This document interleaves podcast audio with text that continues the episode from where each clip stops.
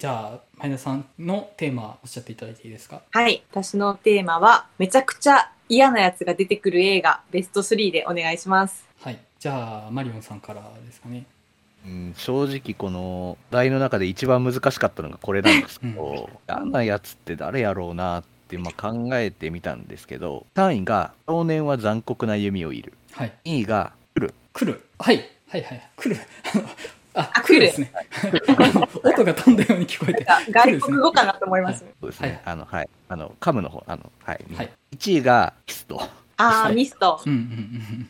うん、ちょっと絞り出すのがちょっと大変だったのでもうこれになったんですけど3位の「少年は残酷な弓を射るは」えっと、主人公が母親でで夫と息子がいるごく普通の幸せな家庭なんですけどなぜか少年の方がお母さんに全く懐かないんですよ。うん。お父さんに対しては普通にしてくるんだけど母親に対してはあ？みたいな感じでなんか生まれた時からずっと反抗期みたいな。何考えてるか分かんないみたいな状態がずっと続いててなんかその気味悪さというかなんで母親にだけそんなそんな冷たい眼差しでわけのわからん言動を取るのかみたいなその不気味さがまあすごく嫌だなっていうでまあ選んだんですけどまあその少年役をズラ・ミラーが演じててまたすごく美声というか印象的な映画だったので、まあ、これを選びました。2位の「来るは」まあ鹿島哲也の映画って基本登場人物みんな悪意しかないので その中でも悪意が一番こもってるのはどれかなって思った時にやっぱ来るかなと。はい。特に妻夫木聡のイクメンパか？もうあれほど外面だけのもう外面だけ良くしてあとほとんど偽善的でなくそ悪いみたいなやつ。そうそう映画でもそなかなか出てこないようなぐらいの嫌なやつだったしまあその一人だけでもまあこう印象的かな。うん。奥さんの方の黒木春の方もちょっと嫌なやつでしたけど。で1位のミストはやっぱりあのステリーおばさん宗教おばさんがやっぱりとにかく嫌でしたね、うん、結構見たの昔だから 詳しいとこまで言えないですけど、うん、とにかく本当恐怖心だけでどんどん人をまとめ上げてなんか誰かを弾圧するみたいな構図がもうすごく嫌ですよね。うん。本当に嫌、うん、最近のその、まあ、コロナ禍でもやっぱそういう陰謀論にすがってなんかああだこうだ言う人みたいなのとも重なるし本当にやっぱああいう人がいると本当に害悪だなっていうか本当に嫌なやつだったなっていうふうに思いました。はい。来るはねなんかあの妻夫木君だけが悪いやつじゃなくて黒木春の方にも問題があるみたいなのに着地していくのがなんかものすごい嫌だったんですよね。なんかあのどう見たらいいのみたいになって。なんかお互い様みたいに着地していくのはちょっとこの話で飲み込むの嫌なんですけどみたいになってて、原作はそうじゃないのでね。うん、本当に。完全にあれは本当映画オリジナルなのでもう完全にまあ監督の悪意ですよねはい、中島哲也監督は僕あの好きな映画もあるんですけどね。ちょっとそのなんだろう軽薄な悪意が先走る感じがちょっと苦手な時があって。うん「嫌われマツコの一生」がすごい好きな映画であのもしかして今見たらダメってなるかもしれないですね。あの当時映画館で見た時はすごいなと思ったんですけど、うん、はい。そんな感じでじゃあ次僕いきますね。えっとまあ嫌なやつ単に悪いやつじゃないなと思って、うん、なんかすごいでっかい悪事を働くとかじゃないなって何かなって考えたらまあ吐き気を申すような邪悪が嫌なやつっていうのにぴったりかなと思ってそうやって考えていったんですけど3位が、えっとキッズリターンで2位がファニーゲームで1位が、えっとチャイナタウンです。で、えっとまず3位のキッズリターンですね。えっとあのまあ若者2人、まあ、有名な北野武の映画ですけど、まあ、ちょっとその学校から落ちぶれた男の子2人が1人がヤクザの世界で1人がボクシングの世界で成り上がっていくっていう話なんですけどまあそうはうまくいかないよねって話でこのボクシングの方ので出てくるダメな先輩がいていやもう強いボクサーはビールなんか飲んだって勝てるんだよとか言って試合前日にビール飲ませてくるとか正しくないポリシーをインストールしてくる人がすっごい嫌で。でその人の才能とか若さとかがスポイルされていくってものすごい嫌な話やなって思うんですよ。あの僕があの嫌やあの邪悪だなと思うことの一つ。他人の人生をスポイルしてくる人間。でしかもあのいいやつのふりして。で結局本人自分が恵まれてないから足引っ張りますよってやってるっていうのがねものすごい嫌で嫌でしょうがない 映画だったんですけど。えっとまあ、あの結局2人ともヤクザの世界でもボクシングの世界でも対戦できなくって2人して自転車2人乗りであの行ってた学校の校庭に入ってきてあの自転車2人乗りしながら「俺たち終わっちまったのかな」って「まだ始まってねえよ」って言って終わるっていう、まあ、有名なラストですけどちょっとこの話が本当かどうかちょっと知らないんですけど聞いた話でもうちょっと年を取った2人でラストシーンを撮るっていう風なパターンがあったっていうのを聞いたことあったんですよ。でそれがもし本当やったとしたらそのまだ始まってちゃいねえよっていうのも全部空虚に聞こえるなと思ってそっちの方が残酷やなと思ったんですよ。でそうなった時に人の人生をスポイルしてくるやつの残酷さがより際立つなと思ってで本当はあの映画の姿ってそれなんだろうなと思うんですよ。他人の人生を取り返すもつかないことにしてくるやつがいると。で取り返しがつかなくなってもまだ始まってもいないっていうことにすがらざるを得なくなった人が世の中にはいるっていうものすごい残酷なものを書いてる話なんだろうなと思ったらなんか背筋が冷えるというか 本当怖いなと思って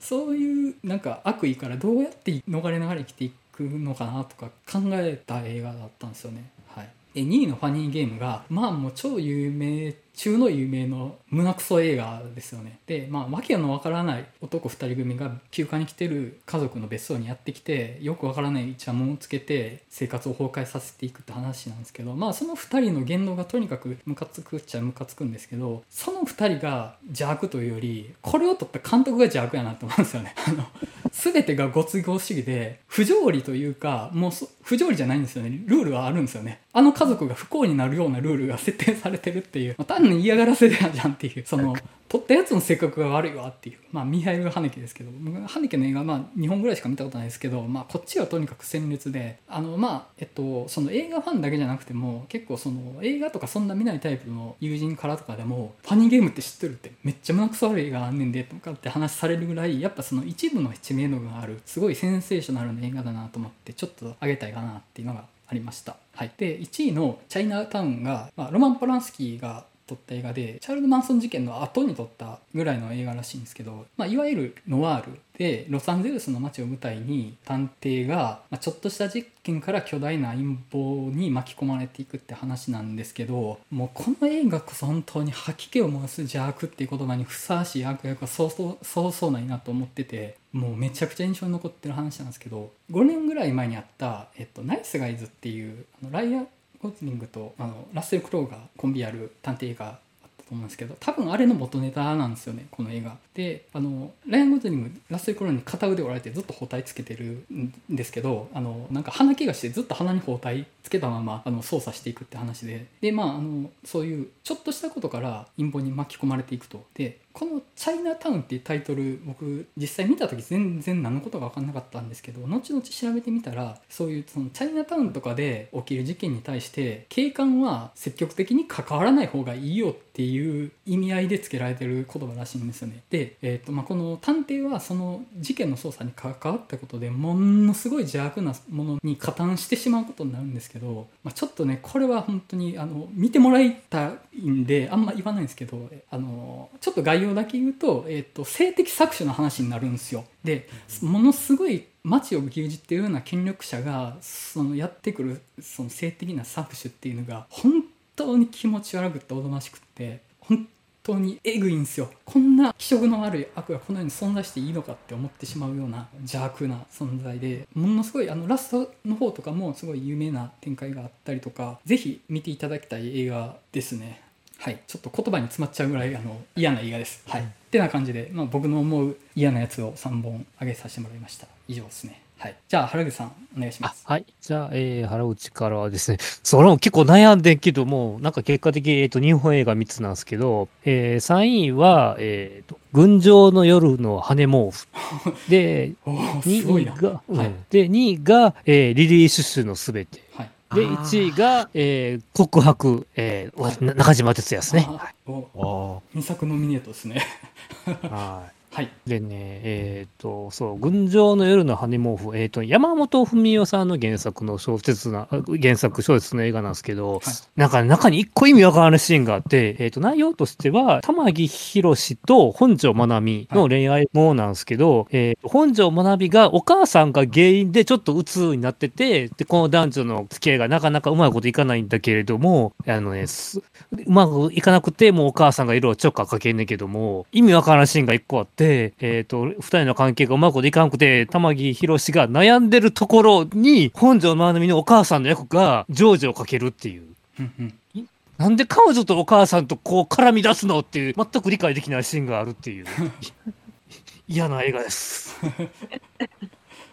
はい。で、えーまあ、それは置いといて、えーと、次は、えーリリー・シュッシュのすべて、岩井俊二の監督の、まあ、嫌なシーンもあるんだけど、見事あって好きなんですけど、なんでしょう、あの、リリー・シュッシュのすべてで、初めて映画で G 行為を見てしまったっていう感じが。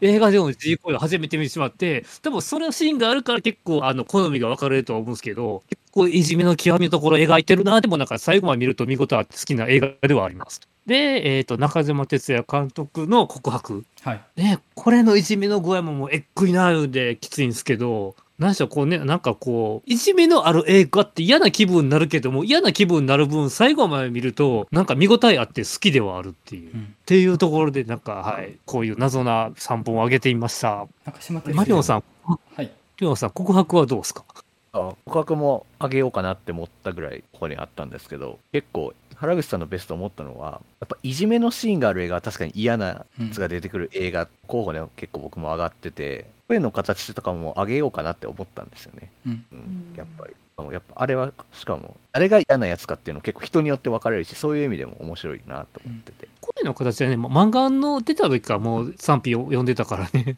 うんでもなんか、どっちかせ青春映画ね、結局主人公の成長あるか青春映画かなと思うねんけど。結構嫌なやつの捉え方がもう分かりますよね。そう、なんか、最初、嫌な登場人物の話になるんかな、思って、結局、作品なんやな、思って。ああでも登場人物あげるの結構難しいかなって思って、うんもう作品もう僕は作品名で答えようと思って名前で覚えてないんですよねあいつなんですよ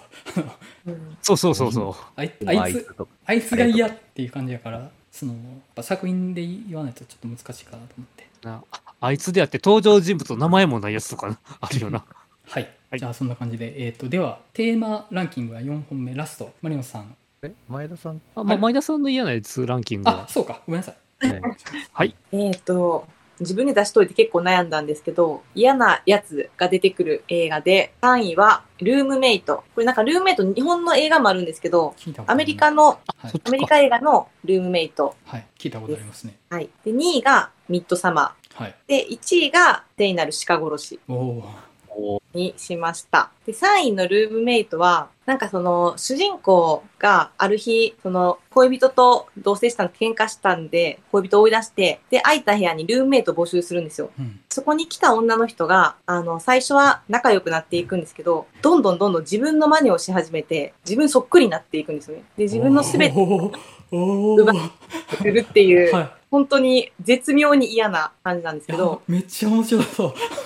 めっちゃ面白そう出てるその二人が、はい女優さん二人が、ブリジット・フォンダとジェニファー・ジェイソン・リーなんですけど、はいむちゃくちゃ似てるんですよ。はい髪型一緒にすると。でも最初は全然似てないのに、途中から急に似出して、もうどっちがどっちかわからんくなるぐらい似出して、もうこのキャスティングした人すごいなっていう。やばいめっちゃ面白そう。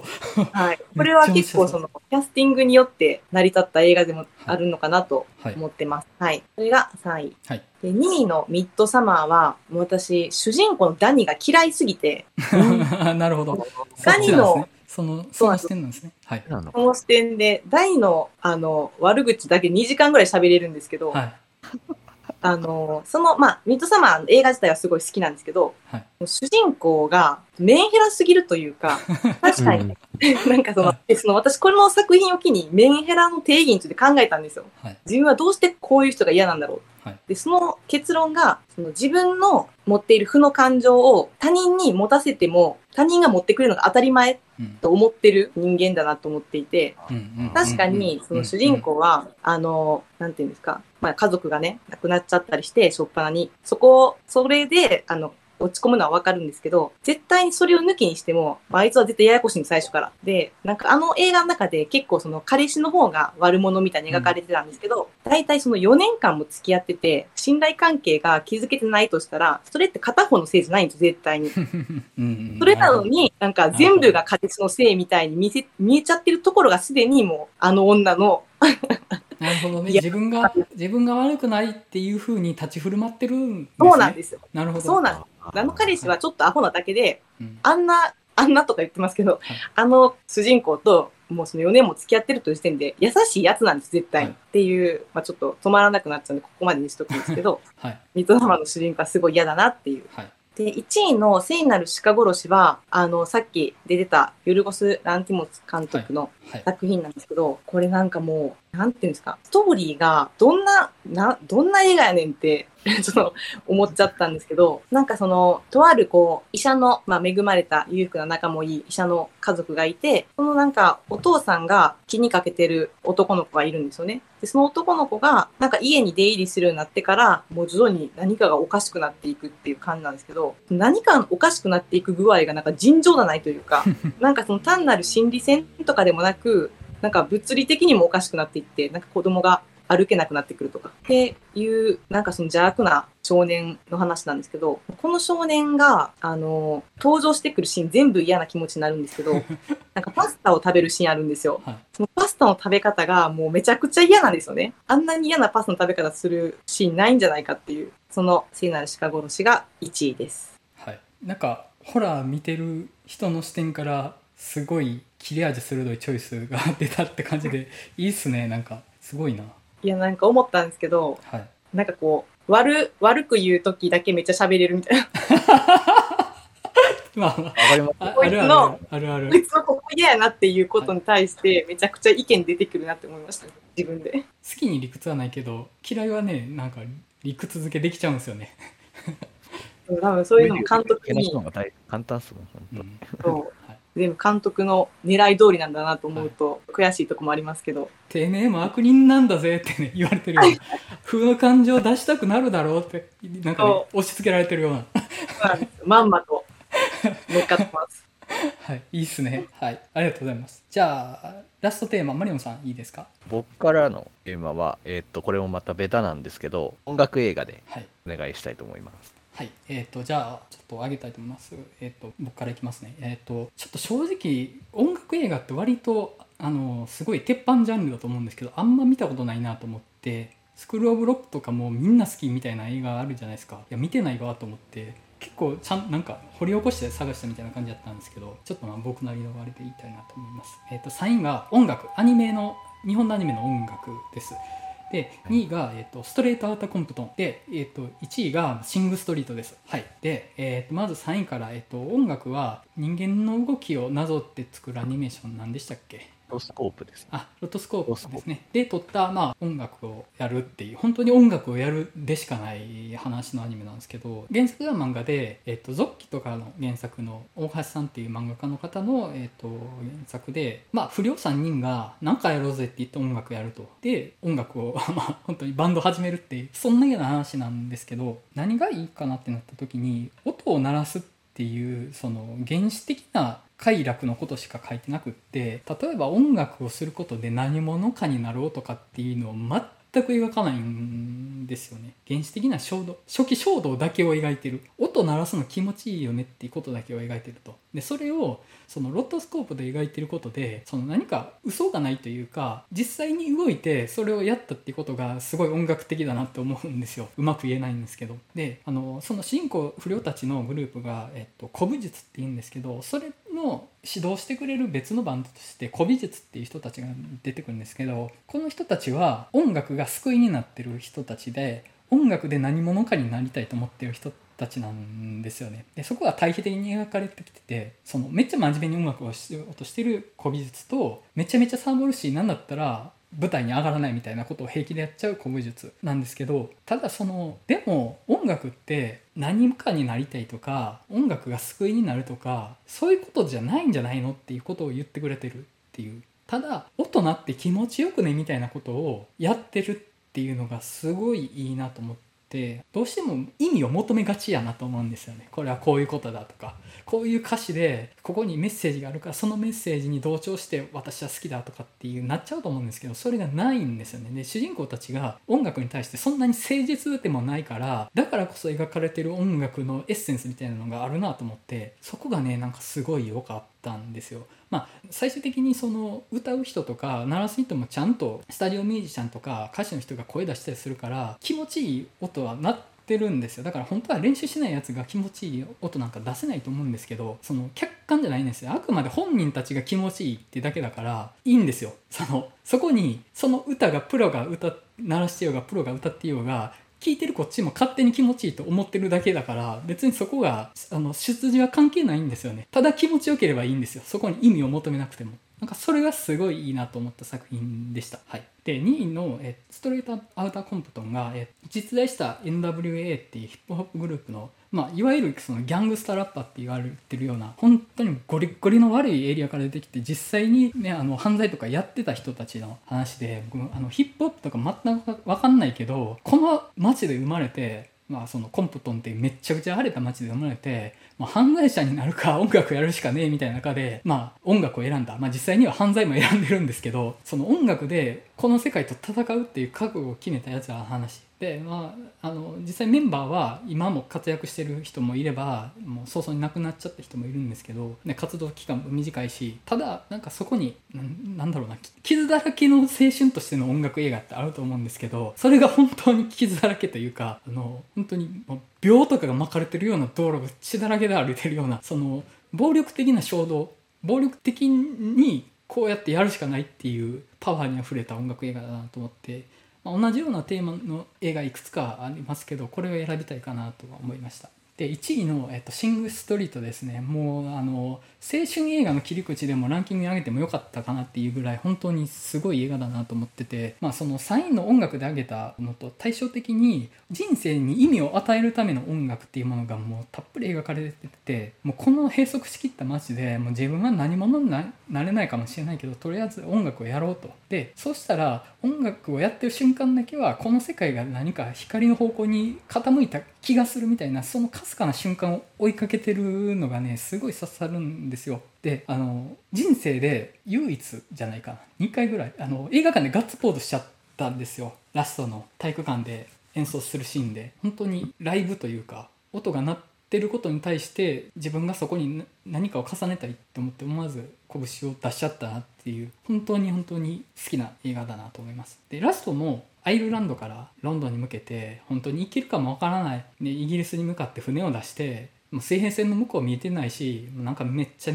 波荒くてびっしょびしょになってるけど前には行けるよねと。でそれで実際何かになるかもなれるか分かんないしもしかしたらもうあっという間にアイルランドに帰っちゃうかもしれないんですけどでもそれでもあの時あの海に向けて船を出したじゃないかと。それでいいじゃないかって思うんですよね、うん、なんかそれを音楽に重ねて描いてるのが本当に尊いなと思って大好きな映画でしたはい以上ですねはい私なんかあの、結構全部入れてないんですけど、はい。結構入れようと思った作品ばっかりだったんでびっくりしました。あ、本当ですか？はい。特になんか、ストレートアートコンプトンが山口さんが出てくると思わなくて。僕も、あ、あの、似合ってないなって思った相手いました。はい。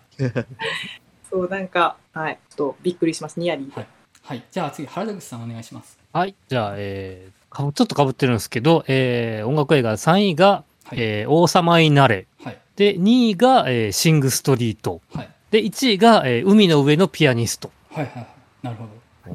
で、えー、3位の王様になれなんですけれども、えー、これはザ・ピローズというバンドの30周年記念映画というものでして、はい。はい。で、えー、まあ、私自身がそのピローズっていうのがもうファンがもう25年のファンなんですけれども、はい、っていうバンドの30周年記念映画で、まあ、そのバンドを体現したような、まあ、劇映画、はい、で、まあ、えっ、ー、と、内容としては主人公がまだ何者にも慣れてないカメラマンのアシスタント。はい、で、えっ、ー、と、その子が、えっ、ー、と、ラーメン屋でバイトしてて、出会って一目ぼろした女の子が着てた T シャツがピローズの T シャツと。で、そこからライブに行って、で、そこで彼女と再会して、まあ、最終的にはそのピローズのライブを撮る、ライブカメラ前になるまでの話を描いてると。っていう話で、まあ、基本的にその、もうピバンドのピローズの、えー、世界観を見事にちらほらと体現した、まあ、映画で、まあ、もう、はい、もう個人的にも、で好きでしかない映画ってことですと。はい。もう個まあ、人的に。わた私の人生の一一一杖ということで。自分のいいですね。好あのみ音楽が流れてる映画が最高っていう、そうそう一番原初的でいいと思います、それは。はい、で、えっ、と、2位が、えっ、と、そう、シング・ストリートで、えっ、とね、僕は結構あのね、ラスト2曲が好きで、えっ、と、だから、えっ、と、ラスト1個前のブラウンシューズ、えっ、と、校長先生に中指立てる曲はい。が好きで、いいその後ね、いいで旅立つ曲。だから、あれ、旅立つもなんか結局、根拠のない自信だけで旅立っていく。はいどうにかなるぜっていうのが好きで、うん、俺もあそこは拳を上げたくなるっていうところで好きですね。はいはい。で、えっ、と、海の上のピアニスト。えっ、と、まあ、音楽映画というか、今日、俺の人生ベストではあるんだけども、ほうほうほうすごいその、なんか高校の時みたのかな？えっ、と、まあ、タイトルの通り、えっ、と、海の上で生まれ、え生まれす、えー育てられてた孤児がピ、あの、天才ピアニストになっていく話で、本当に海の上から、じゃあ、じゃあ、だか、えっ、と、船の上から、えっ、と、地上に降りたことはないピアニストの話、生涯と。まあ、生涯っていうことは結局そういうことなんだけれども、うんえっ、と、最終的に、えっ、と、なぜ地上に降りなかったっていうのが語れるんだけども、なんかね、それが、これは言っていいのかな、ネタバレを。いいっすよあはい僕はいいですけど、だいわゆる、えっ、と、ピアノの鍵盤の数っていうのは、限られ、数がね、言うても限られてるから、ね、黒何弦、白何弦。その中から選べばいいと。はあでも、地上に降り立つと、その無限の鍵盤がありすぎて、僕はどこを選べばいいかわかんないっていう。うんうん。っていう話で、まあ、なるほど。翻ってなんかこうね、あの自分の人生を選択肢選ぶときはこう、ね、選んで、選んでおいてのなんか、選び方の指針となった作品です。なんか、っていう意味のじ人生の指針、なんか人生ベスト映画になっております。はい。以上です。いきますか前田さん。好きな音楽にまつわる映画がちょっと入ってきますよねっていう、うんどうしてもです。本当思い、うんはいじゃあ前田さんお願いしますはい。私も音楽映画ってなんかそんなに普段見ないんで結構悩んだんですけど、3位が、ちょっとアホ丸出しなんですけど、東京トライブ。あいえいいじゃないですかいいですか てかヒップホップ好きって言ってましたもんね前田さんそうなんですよ。はいで、2位がスイングキッズ。はいおお。おで、1位がブルーアースにしました。はいで、東京トライブは、ちょっとこれ原作ファンの人からは結構非難合々な感じだったと思うんですけど、私結構、まあ、原作も好きだったんですけど、これはこれで良かったなと思っていて、はい。あの、そのシオン監督の映画で、このそのシオンイズム少なめのやつの方が私結構好きなんですよね。あこれぐらいでやってくれた方がおもろいやんって あ思っちゃうんですけど、ちょっとこれ監督本人も言ってたんですけど、あの、この映画って、他の監督さんとかだったら、あの、役者さん、俳優さんを使って、実際の、その、渋谷とか、実際の街で撮っちゃうと思うんですけど、はいそれを出てる人は、まあ俳優さんも出てるんですけど、本当のラッパーの人たちを起用して、で、架空の東京とか、まあ、架空の街で撮ってるっていうのが、まあ、逆にしてるっていうのはすごい良かった子だよなと思っています。うんうんこれ、映画館2回見に行って、はい DVD も 買ってるぐらい好きなんですけど。だいぶ好きですね本当に言うの恥ずかしいんであんま言わないんですけど。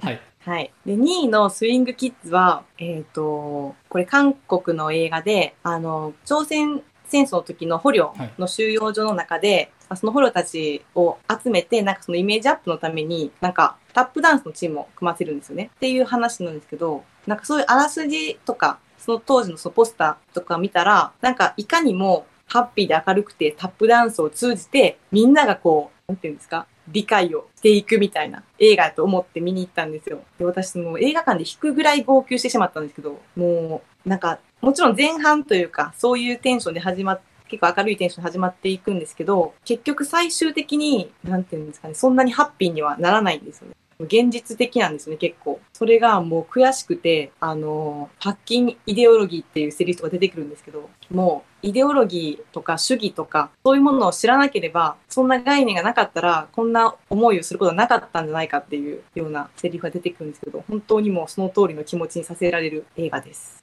はいはい。で、1位のブルワースなんですけど、これが、でも結構、まあ、ヒップホップっていうかラップを使ったはい映画なんですけど、うんうんあの、大統領選に立候補する、まあ、議員の名前がブルワースって言うんですよ。で、こはのブルワースが、まあ、ただなんか実際には、あの、こう当て馬というか、まあ正直うまくいってなくて、それちょっとノイローゼ気味になっちゃって、うん自分に多額の保険金をかけて、あの、殺し屋に命を狙わせるんですよ。でそうすることで、まあ自分の保険金は家族にも行くしってことで、もう自分にはもう何のこう未練もせこうこの世の中にないっていうことで、逆にもう開き直って、なんかこうラップを使って、業界のタブーというか、今までこう誰も言えなかったようなことに切り込んでいくんですよね。うんで、その中で、ハルベリーが演じる黒人の女性と出会ったりして、あのー、行く、もうすっごいベターな感じの話なんですけど、なんかこの映画が、ちょっとこれは、あ、もうラスト言わないでできたら見てほしいんですけど、最後がすごく良くて、結構コメディで、もう思った通りに進んでいくのに、最後結構グッとくる終わり方を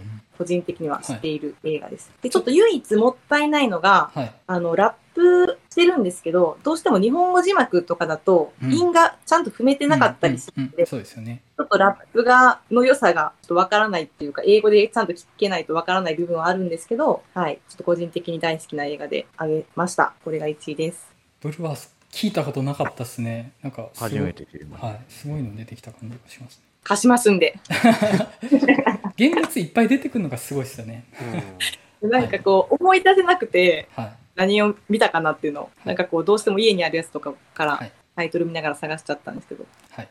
はいじゃあマリオンさんいいでしょうか？ええっと、僕のベスト3は、3位が素晴らしき映画音楽たち。はいはいはいうん2位が、ミツバチと遠雷。はい おーはいはいはい1位が、セッション。おおそっちで来たんですね。なるほど。はい。3位の素晴らしき映画音楽たちは、まあ、ドキュメンタリーなんでちょっと反則かなとは思ったんですけど、うん僕映画音楽が大好きでうん。あのオリジナルスコア劇版が大好きなので、やっうんぱりなんか自分らしいベストを作る時にはやっぱこれちょっと入れたいなって思って、なるほど。ドラとか集めるの大好きだしあとやっぱ今、まあ、Spotify とか便利すぎてそっちで聴いちゃうことが最近多いですけどはい。ぱりそういうの映画サントラが大好きな人にとってやっぱあの映画はすごく幸せなひとときというかはい。うん。知ってる作曲家さんがいっぱい出てくるだけでも僕本当に幸せな時間だったのでこれを3位に選びましたハンス・ジマがあんなひょうきんなおじさんとは思ってなかったっすわ。もっとゴリゴリのなんか厳格な人だと思ってたから。名前がちょっとかっこいいというかちょっとジマーって名前がちょっとなんか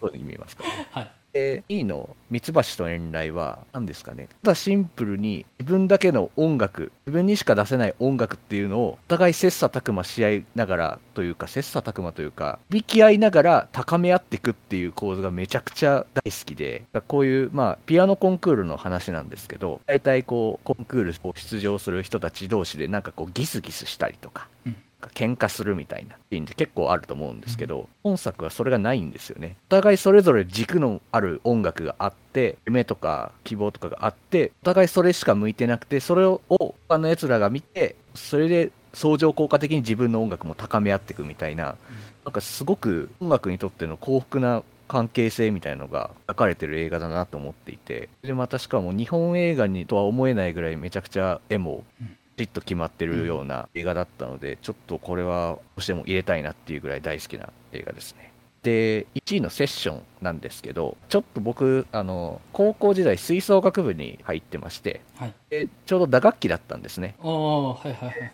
まあ、セッションで描かれるようなスパルタというわけではないですけど、一時期ちょっと、それぐらいこう手に豆ができるぐらいの練習をしたことがちょっと自分の中にあったもんなので、やっぱそういうのと重ねても見てしまうんですよね、どうしても。うん本当にやっぱその時期は辛くて、まあ、その結果まあ、コンクールとかでもいいとこまで行けたのはいけたんですけど、やっぱあの時のその辛かった時のこととかがめちゃくちゃ思い出される映画だったので、あと、何て言うんですかね、素晴らしき作品とか表現のために命を懸けるとか、悪魔に魂を売っていいみたいな、こういうある種のこう、過剰な、なんて言うんですかね、努力みたいなの。まあ、まあ、ちょっと理想化されすぎてる話ではあると思うんですけど、やっぱりちょっと見るものとしても、ちょっとそういうロマンというか憧れっていうのがありますよね。まあ、そういうのにやっぱ、デイミアン・チャゼルってやっぱりそういう過度に理想化されたその表現っていうのになんかすごい脅迫観念があるのでそういう意味でもやっぱこれのセッションっていうのは大好きな映画ですね。はい、構あのデイミアン・チャゼルの作品の中では屈託なく好きと言える数少ない作品で自我の強さがすっごい苦手なんですよデイミアン・チャゼルの作品ただそのセッションに関してはすごい好きなんですけど結局その自我がそれ間違ってないですかっていう視点がちゃんと入ってる映画だからその見やすいんですよね。あのランラランドとかってその自己批判があんまないなっていうのがすごい苦手なんですよ。完全に酔い切ってる人たちの話だなと思って。でもセッションってその何かに全てをかけてでもそれ明らかに間違ってますよねっていうのがあるからすごい飲み込みやすいんですよ。であの僕あの前ちょっと巨人の星好きって話したんですけど巨人の話みたいなと思って結局音楽を道かなんかやと思ってん なと思ってそれは別に人を楽しませるとかじゃなくって自分が何かどこかの領域に到達するための手段みたいに捉えてるような感じというか音楽映画というよりその修行映画というか生き様映画やなと思うんですよ。で極端さに自分の人生をかけた人間が極端なことしてどう考えても間違ってるけどそれに全部費やしていくっていうなんかそういう生き様映画として見ててやっぱそういう見方としてはすごい好きな映画なんですよね。なんか僕ミツバチとエンライとかそっちの方が上に来るんやと思ったらセッションが上に来てちょっと逆にびっくりしました。でもかなりあのすごいパーソナルな事情が出してて、まあ、それはもう一位に上げざるを得ないなって感じありましたね。そうですね。はい、はい、いやなんか濃いっすねランキング4つやって、あのちょっと時間がすでにやばそうなので切りたいんですけどで,、はい。うん、とではちょっとこのランキングなんですけれどもかなりのボリュームになりそうなので一回前編として切りたいなと思います。で後編各自とワースト映画、ワースト3ですね、は後編にてアップしたいなと思いますので、はい。一旦これにて終わりたいなと思います。